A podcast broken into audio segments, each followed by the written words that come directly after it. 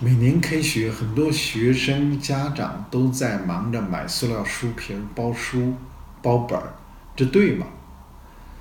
每一年都有化工厂发生事故、发生爆炸，就像刚刚发生的响水爆炸一样，它和我们有关吗？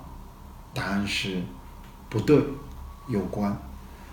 塑料书皮儿，它有一些塑料书皮儿，它是不符合标准的，它是带有污染的。我们孩子触摸、使用、背在书包里、放在课桌上，对我们的孩子健康有害。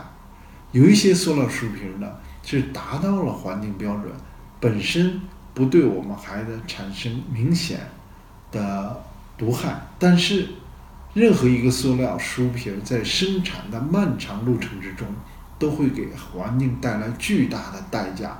它对我们的空气、对于我们的气候、对于我们的水源、对于我们的土壤，都产生了重大的影响。据科学家说，每年人类生产三点一一亿吨的塑料，其中有二点八亿吨的塑料每年都变成垃圾。我们已经没有土地、海洋来存放这些垃圾了。最近刚刚有一只鲸鱼死亡，从他的体内发现了八十公斤的垃圾，它是因为塑料垃圾死亡的。误食塑料垃圾，我们完全可以爱惜书、使用书，同时不使用塑料书皮。